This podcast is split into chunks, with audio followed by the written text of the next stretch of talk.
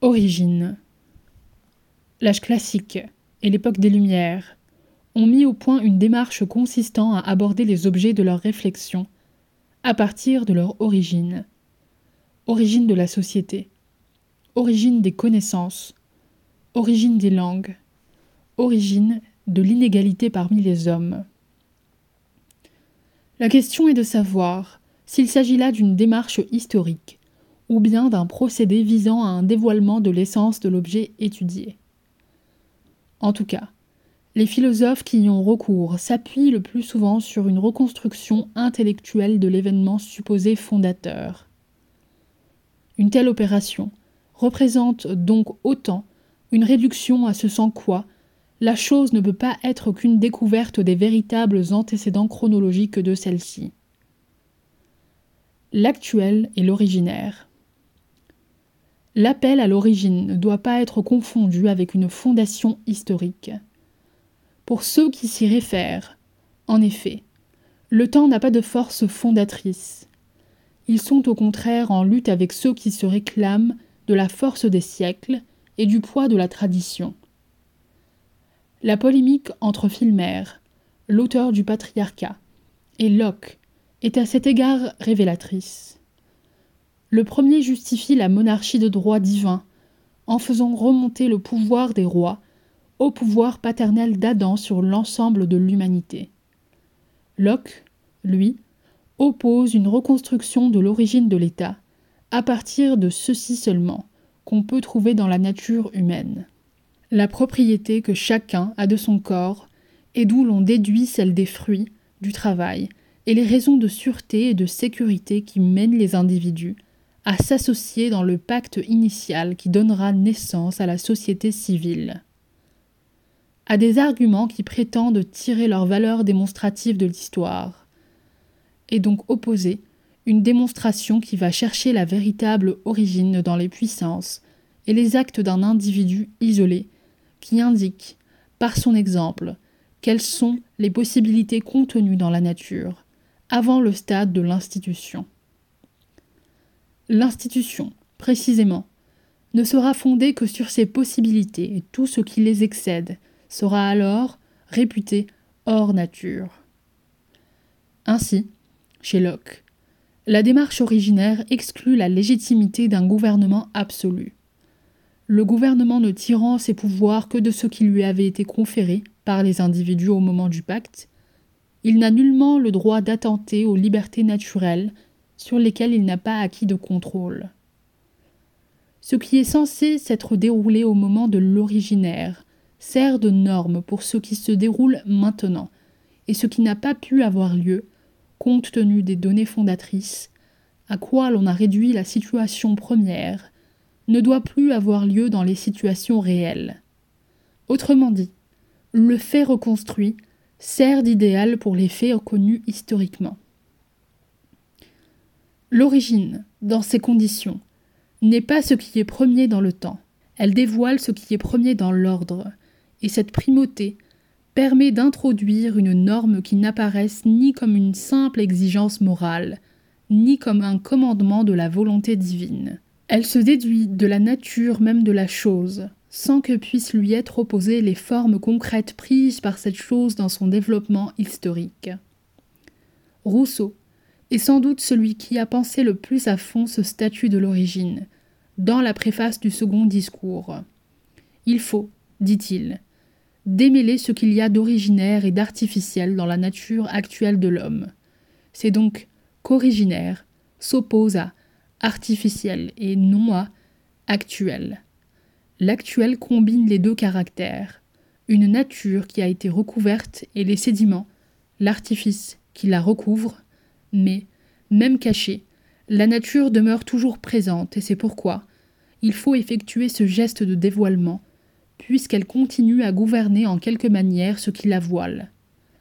Au reste, il ne faut pas croire qu'il y eut un temps où elle existait nue, et même s'il y en eut, cela ne tire pas à conséquence, car c'est d'essence qu'il s'agit, et non de fait. Il nous faut connaître un état qui n'existe plus, souligne Rousseau qui n'a peut-être jamais existé, et dont il est pourtant nécessaire d'avoir des notions justes pour bien juger de notre état présent. Peu importe que dès le commencement, l'essence se doit trouver mêlée à des impuretés historiques qui empêchent de jamais la découvrir seule. La démarche originaire consiste à l'isoler intellectuellement de ces impuretés, et non à rechercher ce commencement empirique qui n'a pas de privilège. L'état de pure nature. Chez Rousseau, la démarche théorique est facilitée par l'introduction du couple de concepts purs nature-société, commençante, qui a le double mérite d'éviter les ambiguïtés et de nous permettre de saisir comment s'élabore un tel procédé de pensée. Tout le second discours repose sur la distinction entre deux états de nature. D'une part, l'état de société commençante, qui est chargé d'amorcer le mouvement historique, et où l'on trouve la première réunion des hommes, les débuts de l'industrie, de l'agriculture et de l'organisation familiale. D'autre part, le véritable état de nature, où l'homme est totalement isolé et totalement libre, sans industrie, sans parole, sans domicile, sans guerre et sans liaison. Non seulement ce dernier n'a pas de relation de continuité avec l'histoire, mais encore tout ce qui en est dit conduit logiquement à ce qu'un point de départ historique soit impossible à trouver en lui. Ainsi, les ponts entre l'origine et l'historique sont définitivement coupés. Le rôle théorique du véritable état de nature est de montrer ce qu'est l'homme, élément du tout social, dans ce qu'il a d'irréductible à ce tout, plutôt que dans ce qu'il a d'antérieur à lui. Ce fond irréductible se déduisant à la fois de sa constitution physique, et de l'élimination des dons surnaturels, dont le dote la théologie comme des facultés artificielles dont l'amenit le progrès. Il ne s'agit là que de dégager, sans qu'il y ait dans ce raisonnement aucune critique ni contre le progrès, ni contre une économie du salut, ce sans quoi rien ne peut avoir lieu, à savoir le noyau central constitué par la volonté libre, la faculté de se perfectionner, l'amour de soi, et la pitié naturelle. Même si ce noyau n'a jamais existé seul, toute cité, bien ou mal construite, ne pourra qu'être édifiée sur lui. C'est pourquoi, par exemple, l'inégalité civile n'est pas nécessaire. Elle ne se conclut historiquement que de l'état de nature empirique, qui est la société commençante. C'est précisément à souligner cette absence de nécessité que sert l'insistance à ne supposer entre les deux états de nature que le hasard ou un concours fortuit de causes étrangères. Quant au modèle utilisé par Rousseau, il a été forgé dans un tout autre domaine. La théologie médiévale opposait la nature intègre d'Adam avant le péché et la nature blessée de l'espèce humaine, vivant dans le péché originel. À l'occasion des discussions sur la grâce, la seconde scolastique, à l'époque de la contre-réforme, a été amenée à élaborer le concept d'un état de pure nature, dont il est explicitement assumé qu'il n'a peut-être jamais eu de réalité historique, mais qui doit servir de fondamentaux aux autres. Il représente ce qu'aurait pu être la nature humaine si elle avait existé sans grâce ni péché. Les autres états, ne sont donc catégorisés que par des additions à ce fondement inchangé. On comprend mieux ainsi pourquoi les théoriciens de l'état de nature s'inquiètent si peu en général de recherches historiques concrètes. C'est que les notations de cet ordre, qu'elles soient empruntées à la Bible, aux écrivains de l'Antiquité classique ou aux récits de voyageurs, n'ont qu'une valeur d'exemple, pour ainsi dire pédagogique. Elles ne concernent nullement le centre de la démonstration. Écartons tous les faits, semble être la maxime de l'origine, puisque le fait est de l'empirique qui tout au plus gêne la vue de l'essentiel. Naturellement, un tel type de discours ne conserve sa cohérence que si l'on admet que l'originaire est présent encore et actif au sein du dérivé. Autant dire que cet état est beaucoup plus en dessous qu'avant, il est bien plutôt de l'ordre du transcendantal que celui du chronologique. Le geste inaugural. Une seconde confusion à éviter consiste à assimiler le recours à l'origine à une revendication du retour.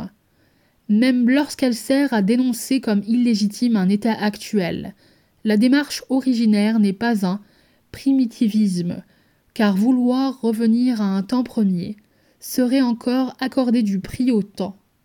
La source de cette confusion, souvent exploitée par les adversaires d'une telle méthode de raisonnement, il suffit de songer précisément à ce que l'on a pu attribuer à Rousseau comme rêve de retour à la sauvagerie et à l'état animal, tient à ce que l'on procède lorsqu'il sert à critiquer la société existante, permet de le faire dans un style radical puisque rien de ce que la tradition a ajouté aux éléments fondamentaux ne parvient à se justifier, aux yeux de ceux qui l'interrogent, par la seule force des siècles. Ce qui ne parvient pas à se découvrir une racine dans l'individu originaire est alors vite rejeté comme abus, préjugé, exception irrationnelle. Mais on ne saurait réduire ce type d'analyse à sa version critique. Elle peut tout aussi bien donner lieu à des versions conservatrices. C'est ce que Rousseau reproche à Grotius et, au XIXe siècle encore, le livre d'Adolphe Thiers de la propriété utilisera le même recours à l'individu locquien pour assurer sur ses bases la société ébranlée par les journées de juin 1848 et refuser pêle-mêle le socialisme, les ateliers nationaux et l'impôt proportionnel. Tout dépend de ce qu'on place dans l'état originaire, et il est caractéristique qu'aucun des auteurs n'y place exactement la même chose. Ces différences initiales se répercutent donc dans l'état dont l'origine doit rendre compte. Ainsi, dans le cas de la société civile, ceux qui, comme Hobbes, assimilent l'état de nature à un état de guerre rendent nécessairement un abandon total de l'individu à la souveraineté, qui sera créé par le pacte social. Au contraire, ceux qui imaginent l'état originaire comme susceptible déjà d'un certain développement pacifique rendent l'urgence du pacte moins pressante, et plus libéral le souverain qui en est issu. Il faut noter qu'on peut lire dans les deux sens le rapport de l'origine à l'histoire. Si cette dernière a davantage la valeur d'une condition de possibilité que d'un commencement, et si son temps n'est pas un passé parce que, au fond, ce n'est pas un temps du tout. Réciproquement, le temps réel, celui qui rythme le cours des choses, se voit dans une telle conception refuser toute valeur. Simple réceptacle de principes qui le dépassent, il laisse se dérouler une histoire vide sans y rien modifier. Pour les philosophes des Lumières, parler d'une histoire qui n'est pas celle de l'esprit humain, c'est aligner massacres, guerres et disputes qui n'ont d'autre sens que de se réaffirmer quelques principes déjà connus méfait de l'ignorance et de la superstition, universalité de la propriété, conséquence détestable de la tyrannie. Si l'origine est ce qui explique, donc ce qui norme, l'histoire réelle n'explique rien, car tout ce qui a un sens y révèle d'autres choses qu'elle.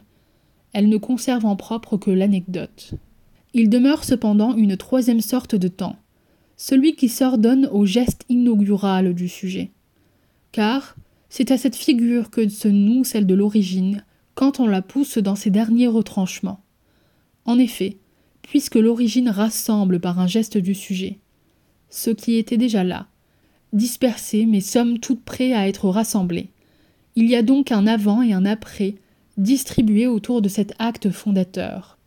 Bien loin que ce soit l'histoire qui fonde l'origine, c'est donc l'origine qui fait apparaître ce substitut d'histoire très simple, car, de l'avant à l'après, rien n'a changé de ce qui était dans les choses, simplement, le sujet a apporté sur elle un regard constituant.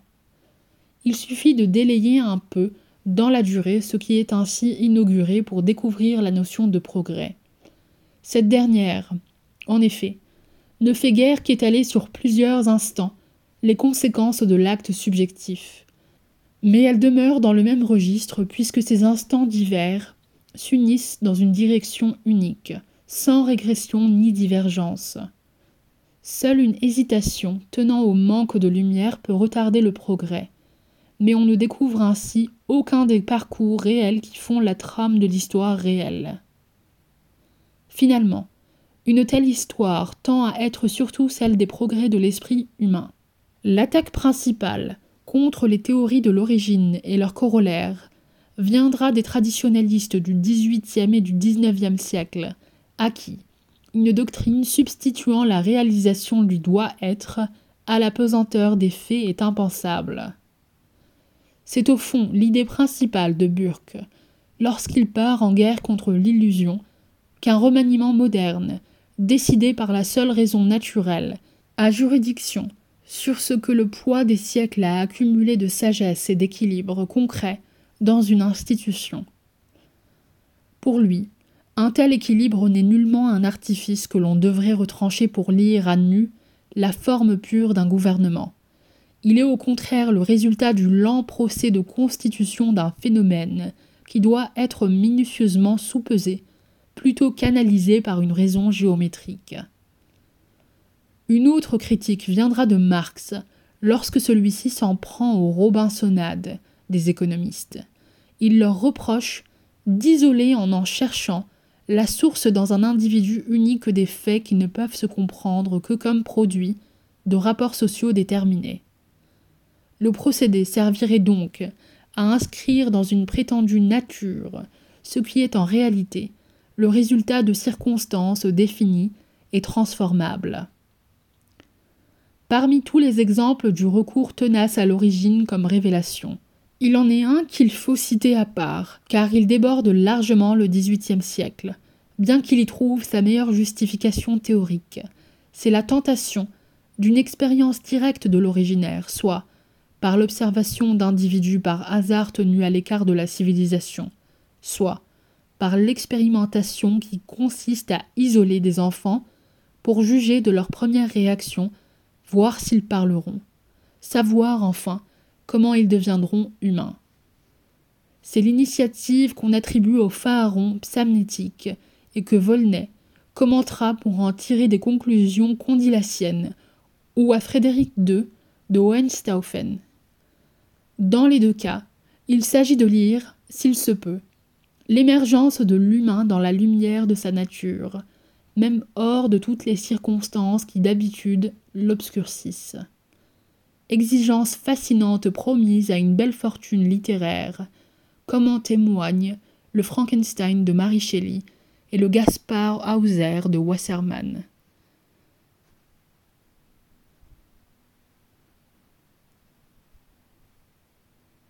Article écrit par Pierre-François Moreau, professeur des universités à l'École normale supérieure des lettres et sciences humaines.